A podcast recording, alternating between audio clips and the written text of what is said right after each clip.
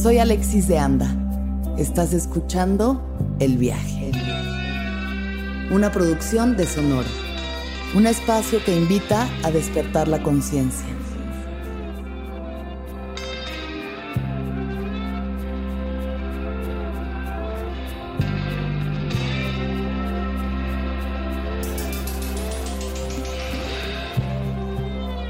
Soy una ciudadana galáctica haciendo un viaje por el planeta Tierra. Paula, querida, bienvenida seas al viaje. Hola, hermosa, muchas gracias, qué bueno. Gracias a ti, ¿cómo estás hoy? Muy bien, muy bien, muy contenta de que logramos vencer las esfinges que se interpusieron ahí estos, estos sí, fue un poco complicado. Sí, Sí, conectar. Sí, sí, pero, está bueno. lo logramos. Yo creo que también es porque había que procesar y compartir más cosas todavía. Totalmente, siempre todo tiene que llegar a su momento correcto y preciso. Y para quien no sepa, Paula está en Argentina, vive en Buenos Aires, entonces ella está haciendo la entrevista desde allá. Pues ya llevamos un rato conectando y buscándola para hacer esta entrevista porque me interesa tanto y me emociona tanto. Es alguien a quien yo admiro muchísimo y estoy muy feliz de que estés en el viaje, así que vamos a darle. Vamos. A ver, Paula, primera pregunta. ¿Qué es lo que más te gustaba hacer cuando tenías seis o siete años de edad? Bueno, yo para las, las, fechas y edades soy bastante mala para recordar, pero más o menos creo que por esa época mm, disfrutaba mucho como disfrazarme y pintarme así como medio como casi tribalmente y pasaba como mucho tiempo imaginando cosas y, y cuestiones así con esos disfraces y a veces me pasaba que después me olvidaba que estaba pintada, salía a comprar algo al kiosco y como, ah. ¿Y te disfrazabas de cosas que inventabas tú o como de cosas que veías en la televisión o de qué te disfrazabas? No, no, me disfrazaba, iba inventando con trapos, con telas y con lo que tenía ahí a mano. ¿Inventabas historias? Sí, inventaba historias. Tenía también, eh, cuando iba a visitar a mi papá, un, vecino que se llamaba Pablo, con el que jugábamos al caldero de brujas y hacíamos ahí mezclas de, barro y pasto y cuestiones así. Y después ya un poquito más grande eh, jugaba a la radio y a, ese tipo de cosas, y a hacer obras de teatro y cosas así de, la, expresión. De la expresión, pero igual no tanto por ahí la pintura, el dibujo. Eso siempre también estuvo, pero creo que lo que más me gustaba a esa edad era como cuestiones más así de ese tipo crear esas fantasías. Ahorita que me recuerdas eso de, de, niño jugar a hacer pócimas. Sí, mucho. Como que digo, qué curiosa la intuición de los niños de creer en la magia y de, ¿no? De crear como hechizos y el caldero y vamos a hacer una pócima. Sí, sí, como es algo que, ahí está muy, es como pura fantasía, ¿no? Como pura creencia de que sí, de que es posible. Sí, y si es posible, nos, nos olvidamos un rato. Sí. Oye, Paula, ¿y cómo fue crecer en tu núcleo familiar? O sea, tú creciste en Buenos Aires, ¿cómo eran tus padres? Cuéntame un poco de tu familia. Sí, yo crecí en Buenos Aires, pero nos mudamos muchas veces porque mi familia alquilaba y éramos bastante nómades, entonces cada dos años eh, vencía el contrato de alquiler y íbamos como de una ciudad a la otra. Entonces creo que sacando cuentas viví más o menos en como 17 lugares distintos y entonces tocaba siempre como cambio de colegio, cambio de amigos, cambio, cambio, cambio, siempre como mucho movimiento, así como muy fluctuante. Y también como mi mamá se casó tres veces, tengo hermanos de esos diferentes matrimonios y como que hubo momentos donde la familia se iba ensamblando con los hijos de los maridos y cuestiones así, pero bien, armonioso, como familia disfuncional, pero, pero buena onda siempre. Sí. ¿Y cómo vivías tú esos cambios de niña? ¿Cómo te sentías con tanto cambio? Eh, y se siente, o sea, como que ya igual uno viene como por, por la energía que uno trae, está, ¿no? Como medio como con la mochila lista por, para lo que pueda surgir. Eh, pero sí, sí, como cada tanto había cambios, cambios grandes de, de, colegio. Pero bueno, Es que esa situación, por ejemplo, sé de muchos amigos que han vivido en experiencias parecidas y les costaba mucho porque pues ya empiezas a hacer los amiguitos, las rutinas y de pronto es otra vez moverse y es como... Ah, Igual siento que, por un lado, como tengo una energía bastante desapegada con esas cosas, como que puedo, por ahí no quedo enganchada de eso, sino que como que puedo generar como vínculos nuevos y no sé, no siento haberlo sufrido demasiado. ¿Y viviste en la naturaleza en algún momento o tu contacto con la naturaleza de dónde viene? Viví en casas, vivimos en departamentos y también, o sea, vos decís eh, anteriormente o más ahora. O sea, a lo largo de tu vida, porque yo veo que tienes una conexión con la naturaleza y cada muy clara. Sí, fui aprendiendo. Quizás cuando era adolescente como que me interesaba más la ciudad y todo lo que la ciudad tenía para ofrecer. Ya, claro. Pero ya eso como que se está agotando y ya es como la última instancia. Ok, ok. Y, y la verdad es que tener muchos negocios cerca no, no es algo que me interese ahora puntualmente. Pero sí, en estas casas como que de repente también había como muchos altibajos de de repente vivir como en un barrio súper humilde a pasar como a una casa con pileta y, jardín y no sé qué, y entonces como todo así, como muy fluctuante. Eh, y sí, muchos de estos lugares sí eran como con árboles, muchos animales, patos, eh, cabras, perros, de todo. Sí. Oye, ¿y qué se siente tener muchos hermanos? ¿Qué has aprendido de eso? Bueno, hermanos, medios hermanos. son, sí, o sea, sobre todo la, parte de la infancia se vive como muy bien acompañada de esto y era mm. como las tardes con, mis, todos mis hermanos y hermanastros, o sea, los hijos de, del marido de mi mamá, nos juntábamos a hacer la radio y a, hacer como que tocábamos y, y a entrevistar mm. gente y a cubrir como manifestaciones y todo como en nuestra fantasía. Ay, qué hermosura. Sí. Eh, nada, y la pasábamos como súper, como súper bien. Eh, sí, es loco. ¿Qué querías hacer cuando eras niña? No sé, no, no tengo recuerdos de alguna profesión. Creo que sí, cuando, cuando llegó el momento, como después de terminar la secundaria, de elegir algo, me di cuenta de que, o sea, cada vez más claramente de que no quería tener un jefe ni trabajar en cosas que no me llenen, ¿no? Básicamente eso. Y después cuando terminé como de estudiar como lo básico, el colegio básico, me empecé a preguntar eh, como qué podía hacer, pero también sin mucha idea y, siempre pensando de que el arte era como un pase directo a, a vivir en la indigencia abajo de un puente. y, como que hubo periodos también como de mucha incertidumbre en eso y de poco apoyo también en, en lo familiar de que sí, vos vas a poder y qué sé yo, era como más que nada todo lo contrario, ¿no? Como no, no vayas por ahí. Así que fue bastante, tipo, voy, voy a ir por ahí igual. ¿En tu familia hay artistas? En mi familia, por el lado paterno, mi papá fue primero como artista plástico y después se dedicó a la música. Ok. Y, y por el lado de mi mamá, no. O sea, no, no muchos artistas, la verdad. No es como que hay así todo tipo de, de disciplinas del arte, qué sé yo, así que vengo ahí bastante a romper el... También de que eso te puede como...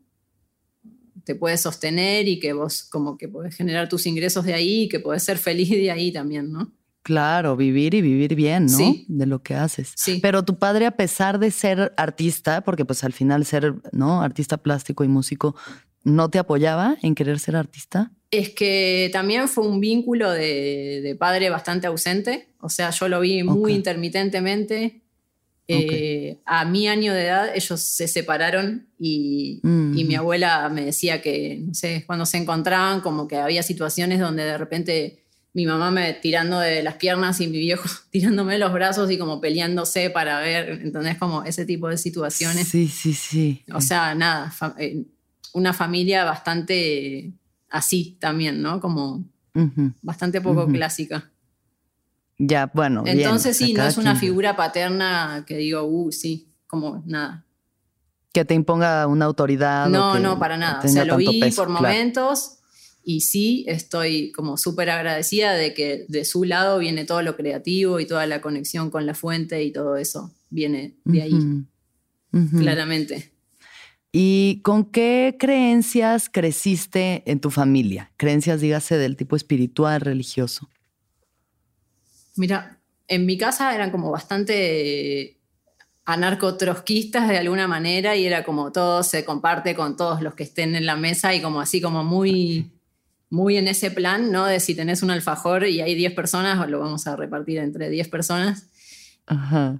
Y paralelamente, bueno, esto, como una, no estoy bautizada ni, ni nada, y menos como... Ningún ritual. Ningún ritual de estos católicos.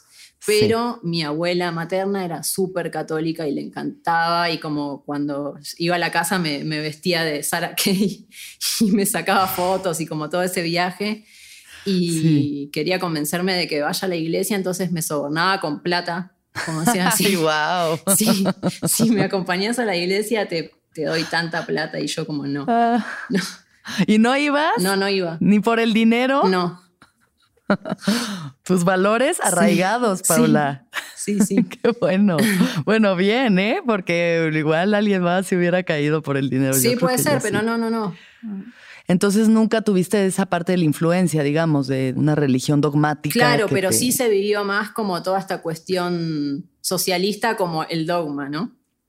y también con estas creencias de que, bueno, de un altruismo como a niveles por ahí, ¿no? Como esta cosa de, no sé, de que la abundancia por ahí no está tan bien vista y de que, y como este tipo de cosas. Sí, bueno, esa es una creencia también fuerte, ¿no? O sea, romper una creencia en la que tú merezcas y que tú puedas tener y que haya mucho para ti, sea algo malo, pues a la gente le cuesta trabajo, ¿no? Luego puedes llegar a ser una mala persona. Exacto, o sea, si no repartes todo lo que tienes y te quedas con muy poco, entonces eres malo. Sí. Algo así, claro. ¿Y qué percepción tenías tú, si es que la tenías, de Dios en tu juventud, en tu infancia, en tu adolescencia? A ver, o sea, tuve una adolescencia bastante punk y bastante como de estar todo el día en la calle y tener muchos amigos y como cuestiones así. Y después me empezó a pasar cada vez más, no entrar desde lo religioso, pero sí de repente como empezar a tener como, como chispazos del futuro, como medio clarividencia, visiones, percepciones, y entrar en ese lugar pero sin saber como que de repente no, estaba en ese mundo, pero no sé, en un cumpleaños por ahí había una numeróloga que eh, tipo me, hablaba y me decía, a vos te pasa esto, esto y esto y qué sé yo. Y después la fui a ver y esa persona me dijo como que tenía que ir por el lado de lo creativo y como, bueno, no sé, como que fui llegando muy intuitivamente a como una dimensión mucho más amplia de lo que es pero antes de eso, entonces, digamos, no le dabas, le prestabas mucha atención a lo que fuera la divinidad, el espíritu, nada. No. Cuéntame esta etapa punk de tu vida. Muy bueno. No sé, creo que fue entre, entre los 12, entre los 12 y los, no sé, habrá sido 17. Creo que también. La adolescencia. Sí, adolescencia. Creo que también es como son esos momentos donde como quizás te pones en una actitud como más agresiva para evitar a su vez agresiones externas, ¿no? Entonces como, como lo recuerdo como muy divertido, no sé, como ir a, ir a ver recitales muy lejos, con amigos, como mm. e, ese tipo de cosas. Y en ese momento ya tenías como esta idea de que querías empezar a hacer arte, ya estabas empezando a hacer cosas o... No, ahí fue básicamente como pasar los Pasarla bien. Sí, Sí, sí, sí, No, fue más que nada después cuando, cuando se terminó como la parte de estudiar como lo obligatorio, como empezar a pensar. Igual se fue dando como muy de a poco también, o sea, se fue cristalizando todo esto muy de a poco y, muy con dudas también y muy pensando como no, no, no vas a poder, como vas a morir en la pobreza.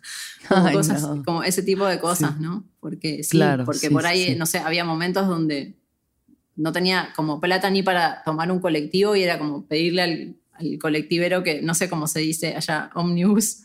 El, sí, el chofer del autobús. Sí, sí, sí, es como que me lleve y de ahí tomarme el tren y ahí ir a donde tenía que ir y como, bueno, ese tipo de cosas, como hacerlo de todas maneras, ¿no? Pero no es que había una base súper sólida de eso como para que yo pudiese explorar, sino que nada, fue medio como un salto de fe de decir, ¿por qué no? No sé como medio jugando ahí en mi habitación pensando como qué pasaría si puedo vivir del arte, ¿no? Como, y, resultó que sí. Y resultó que sí. Eh, sí. Bueno, eh, cuéntame un poquito más de este proceso. Entonces, ¿estudiaste arte o...? Sí, estudié... Sí, estudiaste. En, la universidad pública acá y ahí empecé a conocer amigos y gente afín y ahí formamos como un colectivo con gente como de la fotografía y de un montón de, de, disciplinas y por ahí gente que tenía más facilidad para presentar proyectos y así, por ejemplo, no sé, pudimos viajar a Hamburgo y viajar todo el grupo y mostrar como las pinturas, no sé, fuimos viajando así como bastante. A la par de que estabas estudiando y demás, ¿tenías otros trabajos? En realidad, o sea, trabajé siempre muy poco en relación de dependencia y en cosas que no me interesaban para nada. Y mi último trabajo en relación de dependencia, que fue de camarera, un, día llegué hasta ahí, llegué hasta la puerta, como eran, yo vivía a casi tres, a, dos horas de donde trabajaba.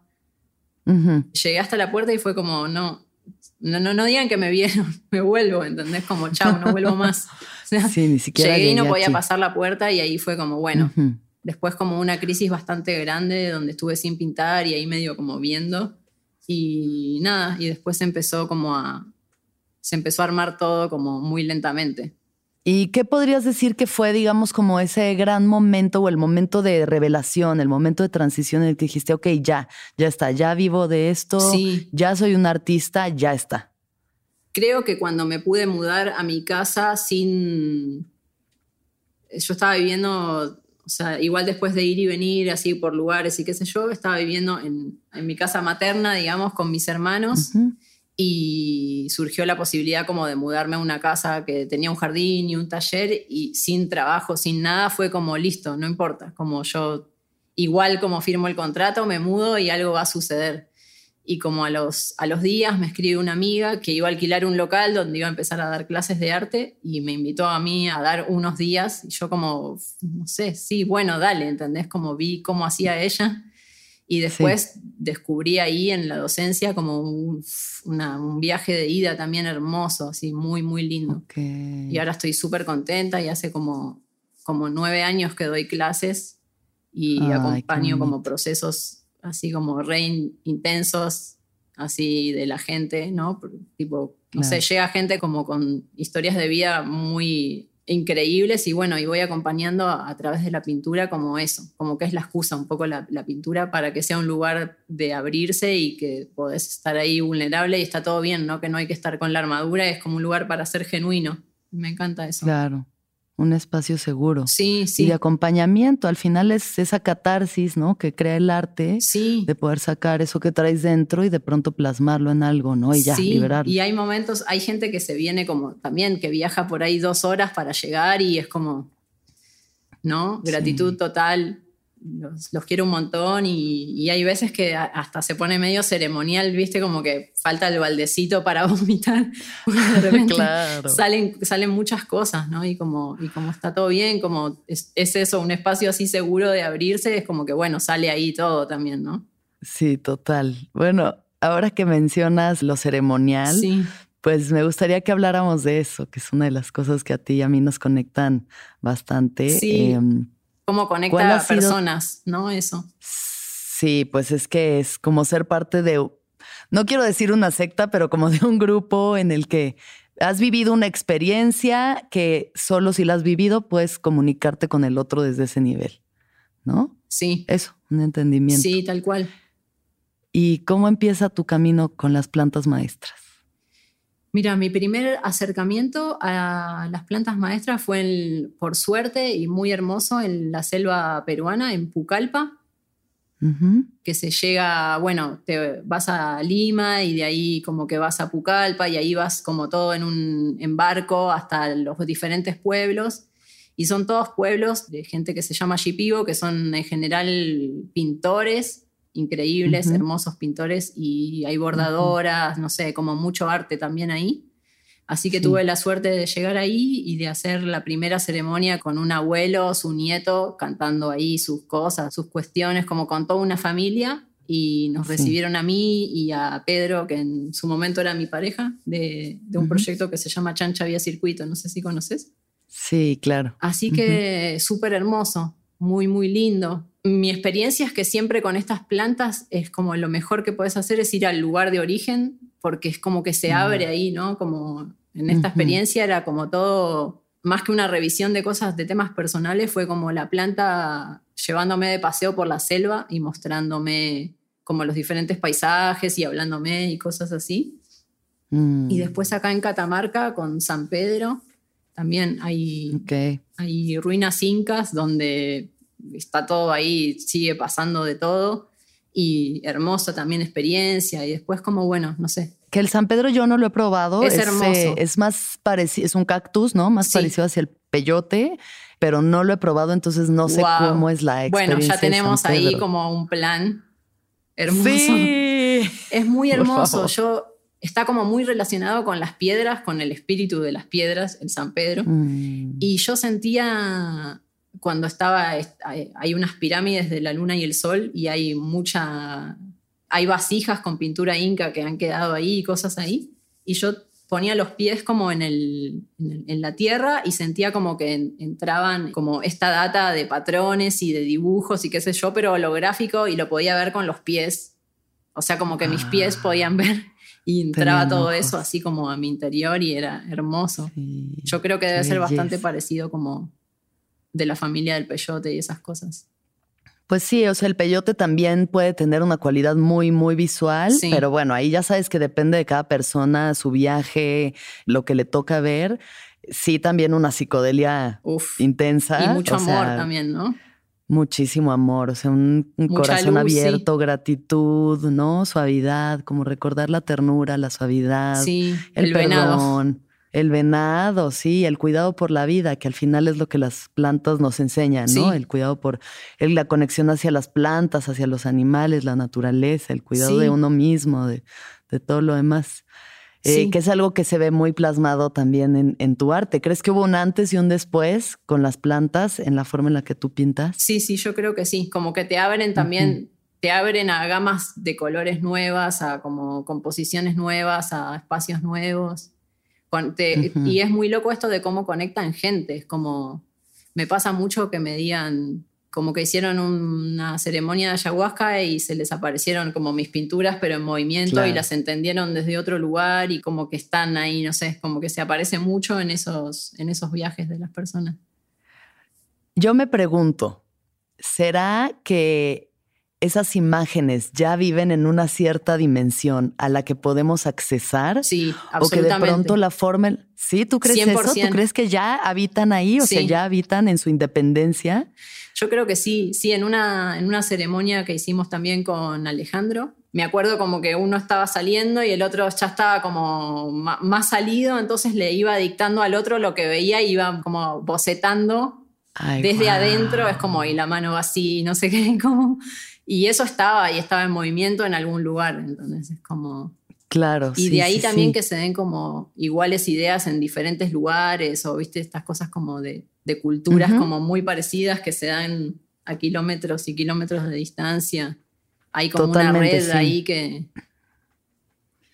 sí, que, lo los conecta la red de todo, los sí. símbolos, ¿no? O sea, esta red de los símbolos, estas Uf. dimensiones de los símbolos, que igual para la gente que no haya probado plantas, pues es difícil entenderlo, pero eso, entras en un, en unas dimensiones en las que sí, está ahí las pinturas de Friedeberg, las cosas que pinta Paula, o sea, ahí habitan Y es infinito aparte. y es infinito, y entonces se conecta lo inca con lo prehispánico, con lo tibetano, con, no, o sea, Sí. es, es muy interesante pensar como dónde está esa dimensión, o sea, en dónde existe, porque uno piensa, ¿será algo físico, existirá o solamente en el, no? O sea, es que para mí está, está sucediendo incluso como ahora, en est- lo que pasa que no lo podemos ver con estos ojos. Claro, Eh, sí, Pero de repente, la, viste que hay veces que la Matrix sí se rompe y como que de repente ves, no sé, como... sí, claro. pero eso sí, pero está siempre ahí. sí, siempre está ahí. Ay, es que es algo tan loco, tan maravilloso. Así. Justo, sí, porque eh, justo, o sea, yo también digo, ¿cómo es que estoy viendo en cada ceremonia de ayahuasca que voy, incluso antes de conocerte, las, o sea, claro, pues ella ha visto estas mismas cosas que yo he visto, pero ella las sabe plasmar. Estas flores, estas estrellas, ¿no? Estos arcoíris, o sea, ahí, ahí habitan, pero, pero hay personas que saben plasmarlos, materializarlos en la tercera dimensión. ¿Y qué has aprendido de, ir plasmando este arte? O sea, ¿cómo lo, lo logras? ¿Cómo logras materializarlo? Uf, no sé, pero tengo mucho agradecimiento de a dónde me, me fue llevando, ¿no? Así de como de cómo fue, no sé, de cómo fui creciendo yo también a medida de que me iba adentrando ahí, como que voy descubriendo yo también, me voy es como una llave de autodescubrimiento, ¿no? Y mm, digamos, tu proceso para pintar no es que necesariamente tengas que ir a ceremonia o hacer alguna planta para cada vez menos. Entonces, cuéntame un poquito cómo ha sido ese proceso. A partir de que probaste eh, la ayahuasca, ¿qué ha pasado desde entonces como en este proceso entre creativo y espiritual? Sí, creo que mm, como que cada vez eh, se va pareciendo más como una especie de canalización donde como que se suspende un poco el control de lo que querés plasmar y por ahí tenés una idea, pero muy etérea, como, ¿no? Que está ahí flotando, eh, pero también hay, un, hay una parte donde estás abierto, por lo menos así quiero trabajar yo, a lo que llegue y a lo, y a lo que se presente, ¿no? Hay veces como que se presentan personajes que no se sabe de dónde salieron y es como, uh, bienvenido seas. Pero sí, es como un proceso más, un poco como hacer música. Eh, y como un lenguaje más parecido a ese, ¿no? Como, no sé, no sé muy bien cómo explicarlo porque es un poco difícil, porque es, como explicar una canción, pero... Claro, es algo que se va formando, o sea, simplemente va sucediendo, sí, ¿no? Y mientras más te corres de alguna manera, ¿no? Como del, del proceso, ¿no? Mientras más permitís que sea, como más eh, no sé, más, sorpresa, más lejos, más lejos podés ir a lugares como nuevos, no sé, a lugares como más inexplorados.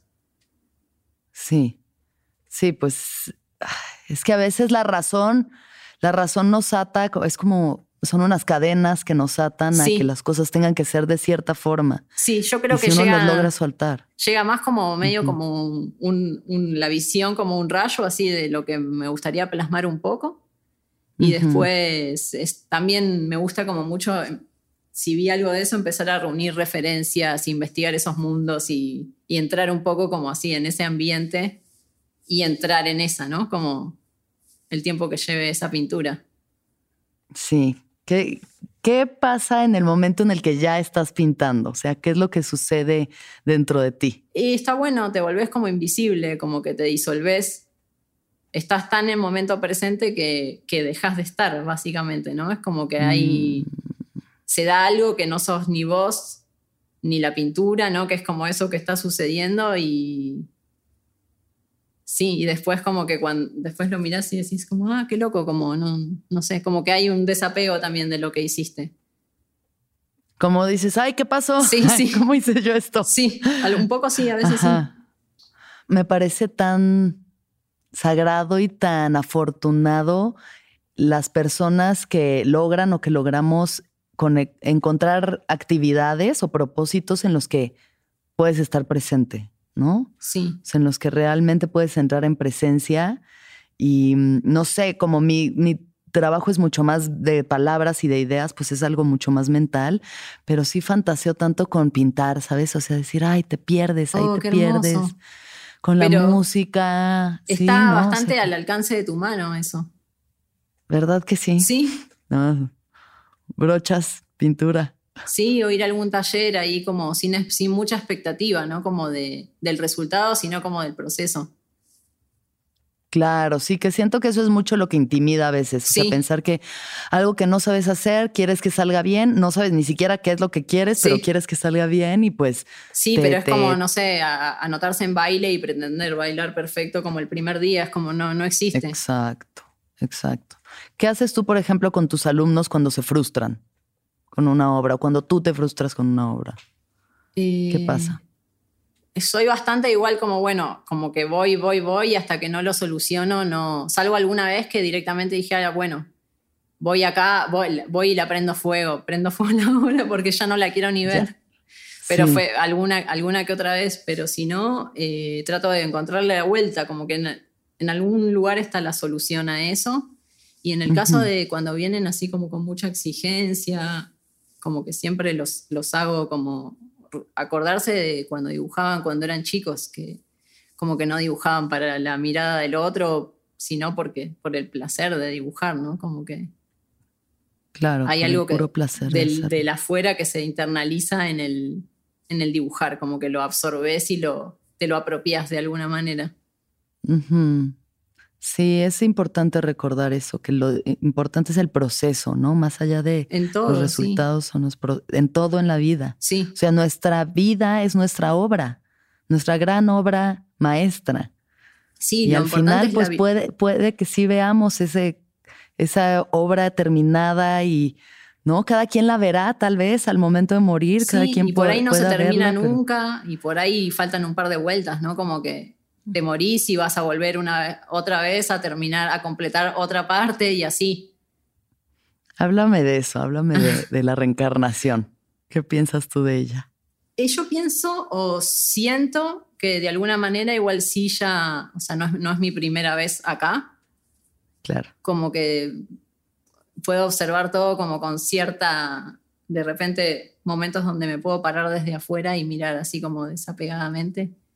Eh, y sí siento esto, como que también nos vamos cruzando con gente que, con la que ya tipo, nos cruzamos y así, como...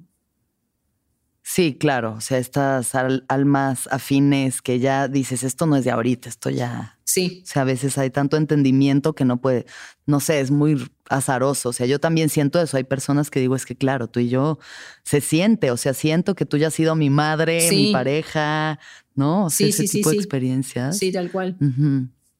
¿Y cuál, cuál crees que sea tu propósito? O bueno, no cuál crees, ¿cuál es para ti tu propósito en este momento con tu arte, con lo que estás haciendo? Creo que por un lado como algo de, poner luz en la relación del humano con la naturaleza, y también como con la recuperación de un poder que es interno y es gratuito y es, como, como de alguna manera recordar de que podemos crear como de verdad, ¿no? Como todo los, el, pilar de nuestra vida.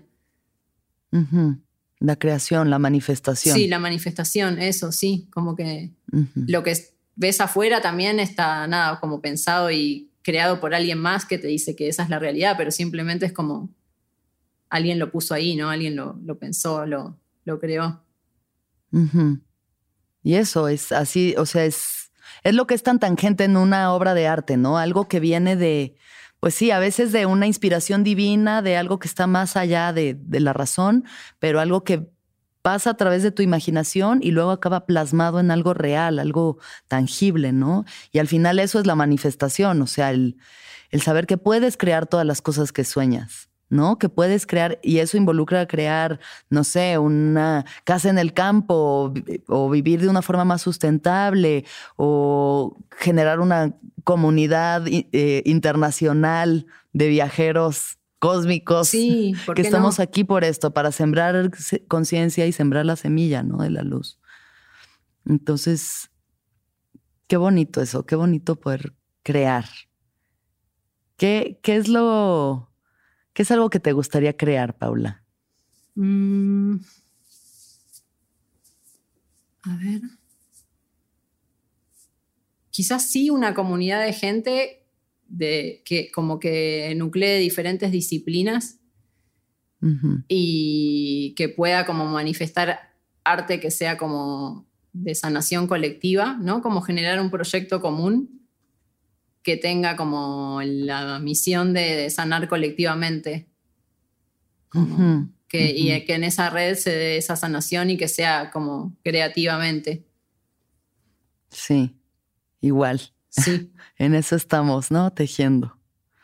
Oye, platícame un poquito de la astrología, porque yo sé que es algo en lo que tú te manejas y conoces y riges mucho tu vida y tus acciones a través de ella. Entonces, cuéntame, cuéntame cuándo empezó tu interés con la astrología.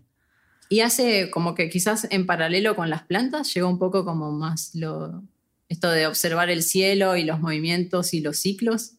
eh, y ver que hay como un tiempo para todo y ciclos que se repiten y tiempos que no se pueden acelerar.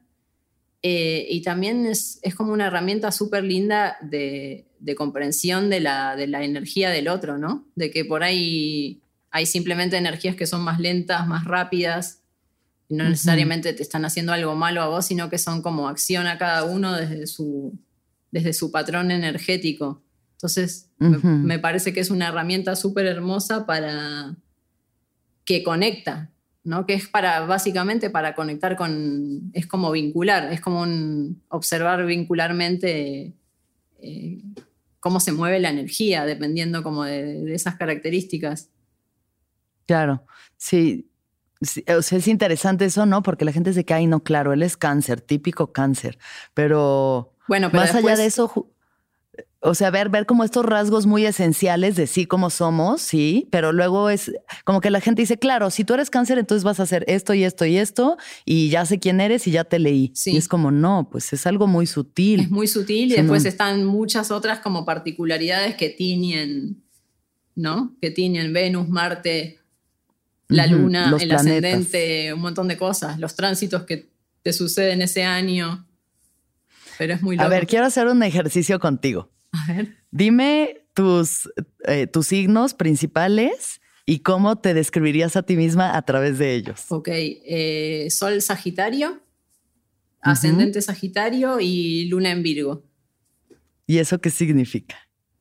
Y Sol y Ascendente en Sagitario es como, es como una flecha como bastante dirigida hacia, hacia no como, como una concentración muy grande de energía en una dirección, ¿no? Y como también es, algo, Sagitario es como un signo que une, que une un punto con el otro, ¿no? Como esa flecha es como un puente entre un mundo y el otro.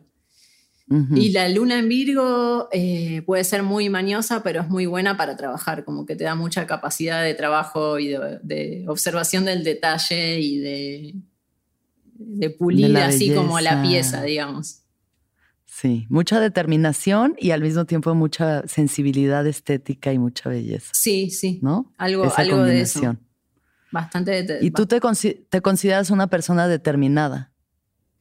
Sí, me considero como eh, eh, quizás eso, como muy, como un poco exigente en, ¿no? en, en estar todo el tiempo como con, como con la dirección bien definida, ¿no? Como no estar dispersa o divagando o, por ahí sí, pero capitalizar eso de alguna manera también para la creación o, aprovecharlo todo. Claro, sí. Oye, eh, una cosa que quería platicar contigo, porque a mí me parece también muy bonito y también es una, una persona que admiro mucho, es esta relación que tienes con Laura Lisi de Croangbean. Sí. Porque has hecho mucho arte para Croangbean, ¿no? Que es una banda maravillosa. Sí, es una de, las lo más, increíbles. Yo así los vi en vivo y dije, ¿qué estoy viendo? ¿Qué es esto? ¿Qué es esa mujer con ese bajo tan divina? No lo puedo creer. Y luego, pues ya empecé como a conocerlos más. Yo creo que la primera vez que habré visto tu arte fue a través de, de ellos. ¿Y cómo llegó esta relación? ¿Así me conociste? ¿O?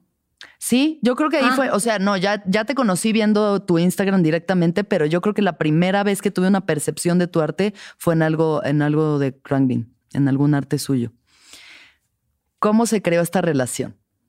Bueno, fue muy loco que fue como una, una seguidilla de pasos muy aleatorios de, estar como en Facebook bien que alguien comparta una canción de una banda, eh, darle play que me encante, seguirlos en Instagram, que me escriban para hacer un póster, que ella siga esa banda y a su vez que haya visto ese póster y, y me termine escribiendo a mí, ¿no? Como esas cosas que, que pasan de esa manera. Y, en su momento fue muy loco también que eh, como que empecé a escuchar la música y soñé que nos encontrábamos con Laura en un concierto y era como mucha la alegría también como esta, esta cuestión así kármica de vidas pasadas de encontrarnos y darnos un abrazo y creo que a los días me escribió para que haga el, primer póster, que era un, un 11 del 11 en, Los Ángeles. Wow. Y súper lindo, súper lindo que se dé así, ¿no? Porque si por ahí uno lo busca y, y persigue, como nunca va a salir eso. Sí, pues cuando las cosas fluyen, ah, hay una parte que sí tiene que ver con voluntad, pero hay otra que tiene que ver con esa coincidencia mística, ¿no? De que de verdad tantas coincidencias tan pequeñas lleven a algo así. Sí, quizás es una voluntad solo de moverse, como solo de bailar, ¿no? Más que de ir así. Sí, pues, o sea, yo creo que la voluntad está en tú hacer tu arte y exponerlo allá afuera, ¿no? O sea, en tener una red social en la que la gente pueda ver lo que tú haces. Y entonces, si alguien conecta con eso y además tú conectas con su música, ya hay un puente. Pues es que esa, es esa cosa mística, o sea, es en esa dimensión en la que sucede, ¿no? Sí, sí, sí. La conexión. Y es también esa, escuchar la música, decir esto como lo conozco, o sea, como que no te da esa sensación cuando lo escuchás que es algo como muy familiar, ¿no? Como melodías muy familiares y a la vez como muy nuevas, no sé. Como de un tiempo y un espacio que están como perdidos por ahí en otro lado. Pero que también sabes que ahí perteneces. Sí. Como se siente un poco en las plantas, dices, ay, claro, yo de aquí soy, de aquí vengo. Sí, y a su vez como que es como, como que el tiempo es medio ilusión, ¿no? Como que está todo sucediendo todo a la vez ahí en ese lugar. Y también todo está sucediendo cada vez más rápido. ¿Cuál es tu percepción en este momento del tiempo? El sí, está, bueno, el poder de manifestación para bien y para mal, heavy, así. Como basta decirlo, pensarlo, así que hay que estar muy atento. Porque antes como que por ahí tardaba dos años y hoy tipo al otro día es como, ¡ta! Ya pasó. Sí. Sí.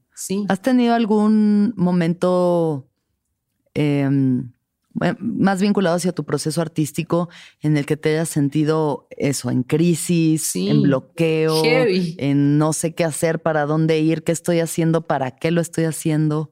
Sí, sí, Cuéntame eso. Me pasó hace un tiempo ya de, bueno, toda una situación bastante heavy de de haber perdido un embarazo y todo, como toda esa, mm. esa, situación y estar como casi dos años sin poder como conectar con lo creativo, ¿no?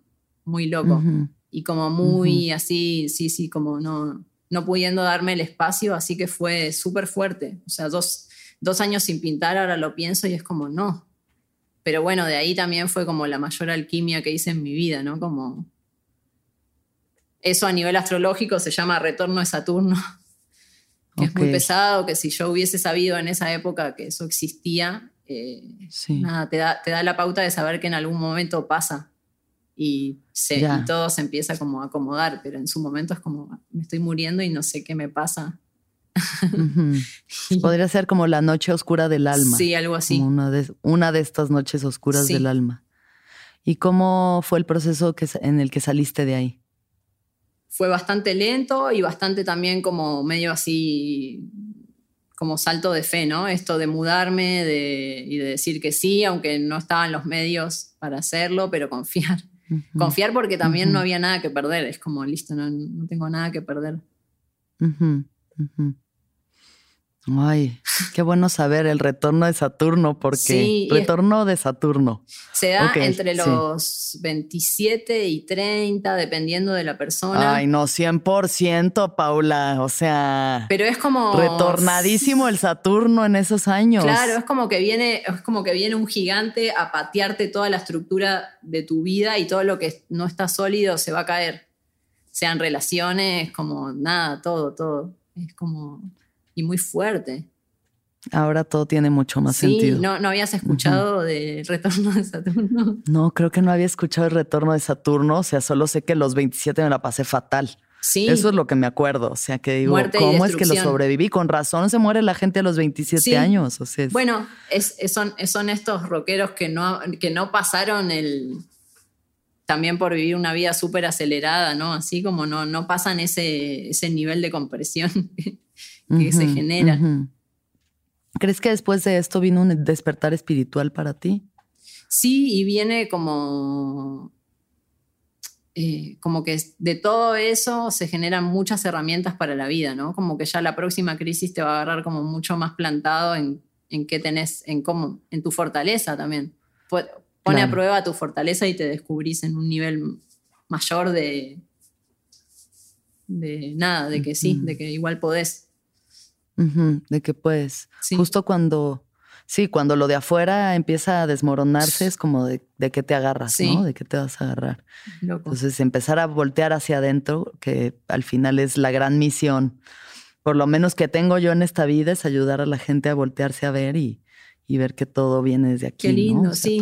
y no hay nada que pueda como manifestarse de afuera hacia adentro, como que todo tiene que irradiar así como primero desde el centro y, empezar como, ¿no? A, a traer así expandirse hacia afuera. Sí.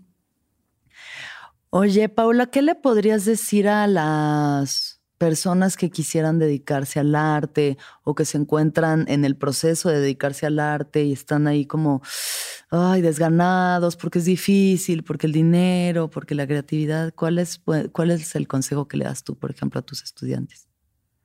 Por ahí no seguir un, solo consejo porque hay muchas maneras y por ahí lo que a mí me funciona, que es, por ejemplo, trabajar sin galería y trabajar independientemente. Otro necesita de esa estructura y que alguien como mueva su obra. Entonces es como, tenés que vos, no hay recetas, es muy loco, pero sí igual la perseverancia y el trabajo duro en algún momento dan sus frutos y eso es un hecho pero como que sí hay que también pintar todos los días y pintar un montón, pintar muchas horas o lo que quieras, ¿no? Pero es como que hay algo de la de, de hacer mucho todo el tiempo algo que te da una sueltura después y que inevitablemente eso va a generar, generar como reverberancia afuera y sus frutos. ¿Y qué haces para inspirarte? Mm, y la naturaleza es un gran una gran inspiración y tengo acá a dos cuadras un parque muy grande que es casi un bosque eh, lleno de animales, eh, hay muchos pájaros, árboles, cosas así. Voy bastante seguido. Eh, los viajes también son, son puertas así que abren a, mm. universos nuevos. Las plantas también, las plantas maestras, las plantas en general. ¿Cuál es tu opinión sobre otras sustancias que no son plantas maestras, digamos el LSD? Lo usé más en, una, en otra época de mi vida, pero siempre, creo que tiene, el químico siempre tiene un costo, ¿no? Que en, en ese proceso de elaboración y manipulación, después como que el cuerpo te pasa la factura de, de cómo, nada, de que no siempre está tan bueno, no sé claro, sí, sí, puedes pegar un mal viaje. Pero bueno, has tenido buenos aprendizajes. Sí, también. y, o sea, he experimentado con todo tipo de cosas.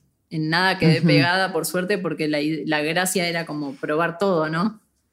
Claro, sí, sí. Pero desde sí, en la secundaria, como cualquier tipo de pastilla de esas que toman las viejas, como ese tipo de cosas. Eh, sí, cosas raras. Eh, pero sí, en, nada me interesa como quedarme como pegada y necesitando eso. Sí, esto, eso yo creo que es una buena forma de llevarlo. No todo el mundo puede, pero sí el poder abrir la percepción de distintas formas, ¿no? Sin discriminar como entre unas y otras. Y hay cosas como el MDMA que puede ser súper terapéutico, súper iluminador. con, un amigo chileno que vino de visita, nos pegamos alto viaje. Aparte es como que de repente sale todo así como sale la sinceridad y la honestidad así como en grados. Total. Heavy, pero muy, ah, lindo. Como que sí, ves lo que está ahí adentro, como solapado. Sí, todo lo que uno reprime, incluso hasta el alcohol, ¿no? Que de pronto mi relación con el alcohol ahorita pues ya está cambiando, o sea, siento que sí necesito una etapa de mucha sobriedad, pero a veces cuando uno ya está borracho y lloras y ay, no, es que por qué, y es como que hay algo que estaba ya ¿no? que sale te quiero, te adoro, y pues no, o sea, como que te sueltas y te permites, y a veces hasta eso también es medicina, o sea, hay que ver hasta qué punto cualquier cosa es medicina y hasta qué punto es evasión, o sea, yo incluso a veces puedo pensar que las plantas maestras, cuando la persona va y va y va y va a ceremonia, pero no resuelve no, sus temas, Es como que, a ver, ¿qué estás haciendo? O sea, ya nada más quieres estar viviendo en otra dimensión, pero ¿cómo estás resolviendo en, la tercera? Sí, tal cual. Sí, sí, pienso, bueno, igual es como sí, ¿no? Vivimos como muy atajados en como conteniendo la emoción y el, cuerpo y el cariño, como no sé por qué se fue dando así. Pero como que en las ciudades se vive como muy, muy paranoicamente, así como, como muy cuidando las espaldas. la rigidez, pues es que tanta estructura, o sea, todo están cubos de cemento y no, no estamos en contacto con la tierra, con los ríos, estamos, sí, en cemento, en bloques. Entonces la, el mismo espíritu se empieza a sentir bloqueado porque pues por donde voltees hay cables, está el metro debajo, está el, ¿no? los edificios, o sea, es tanta estructura que pues claro que uno empieza a sentir que se le están fundiendo los cables en la cabeza. Sí, como mucha, mucha mm. electricidad ambiente, ¿no? Demasiado, demasiadas cosas pasando, ¿no? Y en definitiva, como que lo único que queremos es conectar y, y amar y ser amados, así como en todas las dimensiones, como que se trata de eso, como simplemente y por ahí como que está todo como lleno de capas de otras cosas. Sí, total. Pues bueno, tú y yo coincidimos en eso, como en esta necesidad de ya estar más en la naturaleza, más, más allá, porque pues al final el bienestar es otro, ¿no? La ansiedad baja, la neurosis baja y, puedes realmente conectarte en esencia, ¿no? Con quién eres y lo que quieres. Sí, mismo en estas ceremonias así con plantas, eh, ceremonias que he hecho en las ciudades como fueron mucho más que salga la neurosis así de toda la gente y como mucho escándalo, mucho griterío, agresividad, así como todo fuera, muy fuera de control, cosa que no pasa en, la selva o en otros lugares, ¿no? Donde la naturaleza contiene y la mente está como... Totalmente. Sí, en otro nivel. 100%. A la gente que decida ir a una ceremonia en medio de la ciudad, pues piénsensela dos veces, porque la verdad es que... Pueden ser muy fuertes. Se pone fuerte. Sí, sí. Sí, sí. Sí, una a vez. A mí me ha pasado y la verdad es que no, no, no lo. No. Una vez nos pasó. No lo recomiendo. Una vez nos pasó como estar ya a punto de entrar en una ceremonia y que lleguen 10 personas que los había parado la policía y que les habían sacado el auto, que llegaron con toda esta energía y no pararon de gritar y mm. agredir. Y venían con todo eso. Claro, pues es que uno además se carga de todo lo que está percibiendo a su alrededor todo el tiempo, ¿no? Entonces, si vienes cargado y por eso te piden antes de ceremonia que no veas noticias, cosas que den miedo, terror, o sea, algo que te genere ansiedad o terror, tienes que hacer una dieta de una semana de esto, porque de verdad. Bueno, esa no, la, había escuchado, la de las noticias y todo eso. Sí, bueno, a mí mis, mis maestros sí nos piden eso y entonces me queda claro cada vez más que de pronto a mí me encanta ver cosas bien dark y ver películas de Lars von Trier y cosas pues que son muy interesantes y muy bellas a su manera, pero que te cargan de una energía en la que luego dices, pues con razón llegué y le hablé a esta persona así, sí. si traigo ya esa energía dentro de mí, ¿no? Lo sutil. Sí, creo que ya hay que tener como un poco más cuidado también de, de qué entra ahí, por, de qué entra el interior como que sí, la, sí. está muy, muy bien, pero por ahí ya está, ¿entendés? Como ya no querés entrar Exacto. Sí, sí, bueno, vela una vez, pero no te claves viendo melancolía una vez al mes claro, porque te vas a poner muy triste. Eh, me gustaría igual que me, bueno, nos dieras una recomendación, por ejemplo, de una banda que te guste mucho en este momento a ver, bandas que estoy escuchando ahora, estoy escuchando una banda que no es tan de este momento, pero que estoy escuchando mucho, que se llama Cotton Jones. No sé si escuchaste. No, no. Eh, ¿Cotton Jones? Cotton Jones. ¿Cotton Jones? Sí. Ok. Creo que te va a gustar. Ajá. Vale, lo voy a buscar. Em, Skin Shape es otro, una de mis Me bandas. Me encanta, sí. ¿Te gusta? sí, a mí también. Bueno, ese tipo de sonido Tommy Guerrero, como guitarras así como bien bien viajadas. Bien ácidas. Em, otra banda que tiene influencias turcas que se llama Altingun. ¿Conoces? sí, sí, los conozco, sí. Con unos teclados así espaciales increíbles. Tripeadísimo. Sí, creo que eso estoy escuchando ahora. ¿Y qué pintor o pintora te gustan? ¿A quién, a quién admiras? Ay, no sé, no estoy consumiendo mucha pintura. Por ahí sí, personas de Instagram como contemporáneos que tienen un, nombre que ni siquiera es un nombre, no sé, como... No sé si, no, no, tengo conciencia, así como... Sí sigo a muy, mucha gente que me sí, pero, nada en particular, así que digas, wow, me encanta el arte de fulanito, fulanita. Sí, creo que la música es como más, no sé, como mucho más. Sí, mucho más poderosa para mí, como por cómo llega y por todo lo que provoca. Sí, y también es como ese espacio etéreo en el que no tienes ya las referencias visuales de algo más para no replicar, ¿no? Y no copiar de sí. pronto. ¿Tu comida favorita, Paula? Mm, algo con, no sé, con papas. Algo con papas. Sí.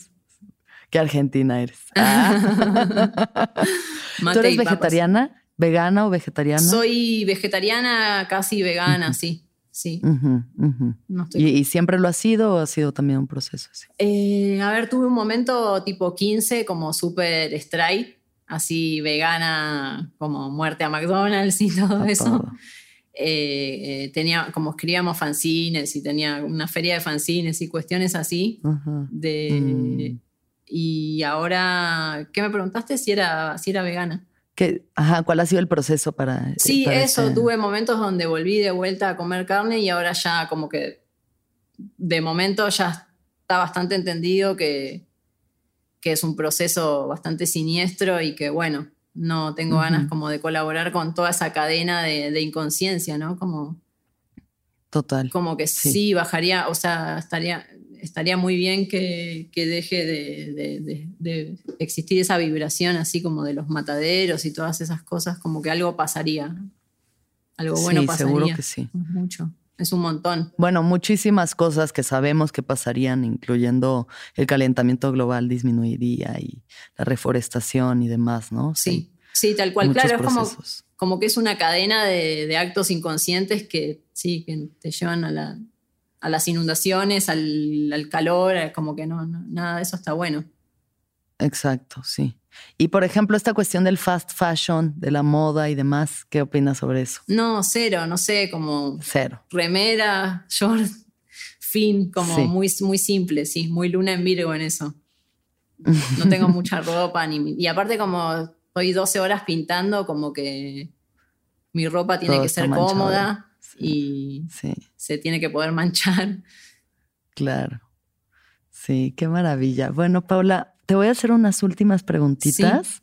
Muchísimas gracias por la conversación y, y, por compartir este momento juntas. Ya nos podremos conocer en persona y vamos a compartir ahí en la naturaleza. Sí, entonces la primera pregunta es, ¿cuándo fue la última vez que lloraste? Uf, el, sábado. Bastante. Hice una de las alumnas compartió un, como un ritual de, para hacer con los ancestros y decirle de ahí todas las cosas como que quedaron, que lo hice con mi papá puntualmente, que ya falleció. Mm. Y mm. estuvo, estuvo re bien y estuvo súper liberador, como que después de hacerlo me sentí como, como con una mochila, con una carga menos. Así que el sábado fue, creo que el último día, sí. ¿Qué es lo que más feliz te hace? Mm. Creo que últimamente bailar. Qué rico. Mm. sí. ¿Qué es lo más importante para ti? Ser, eh, ser fiel a mí misma, ser real. Mm. ¿Y qué piensas de la muerte? Y es como que venimos para, no como que todo es una preparación para ver cómo, cómo vamos, cómo nos vamos a ir, ¿no? Como, como en qué nivel de, paz. Pero siento que de la misma manera que cuando estás como en la panza de tu mamá y, y estás por nacer y pensás, seguramente estás pensando como que cuando estás naciendo que estás muriendo, quizás la muerte sea como el nacimiento a otra cosa. Sí, estoy de acuerdo. Me gusta eso. Pues Paula, muchísimas, muchísimas, muchísimas gracias por estar aquí en el viaje. Gracias por lo que haces y lo que compartes, que de verdad es tan bello y tan profundo y, y que ilumina el camino y ayuda a mucha gente a iluminar su camino y a bueno, despertar. Gracias. Ojalá se haya entendido y eso. Si no se entiende ahora, quizás más adelante. Claro, que entienda quien entienda y lo que tenga que entender, como dices, a veces uno a veces eh, vuelve a escuchar y entiende otras cosas, entonces es bueno, pues así, psicodélico, ¿no? Al final, como la vida misma. Ay, muchísimas gracias, Paula, de verdad ha sido un placer. Gracias a vos. Que esté todo muy bien, sí. Que esté todo muy bien por allá. Ojalá que pronto nos podamos ver. Dale. Supuestamente enero o febrero. Enero, febrero, sí. Haremos lo posible por estar allá. Genial. Más que bienvenida. Bueno. Muchas gracias, querida. Que siga la abundancia, la creatividad, la inspiración y todo en tu vida, que siempre esté llenísima de bendiciones. Igualmente. Gracias. Te mando un gran abrazo. Igualmente, con todo mi corazón. Y muchas gracias a todos por escucharnos, que todos los seres sean felices, que todos los seres sean felices, que todos los seres sean felices. Gracias. ¿Escuchaste el viaje? Suscríbete en Spotify, Apple o donde estés escuchando este programa. Ahí encontrarás todas mis charlas pasadas y las futuras. Si te gustó el viaje, entra a sonoromedia.com para encontrar más programas como este y otros muy diferentes. Este episodio fue producido por Daniel Padilla Hinojosa, Padi, Paola Estrada Castelán, Mariana GCA. Agradecimientos especiales a Héctor Fernández Mosqueda, Esteban Hernández Tamés, Andrés Vargas Russo.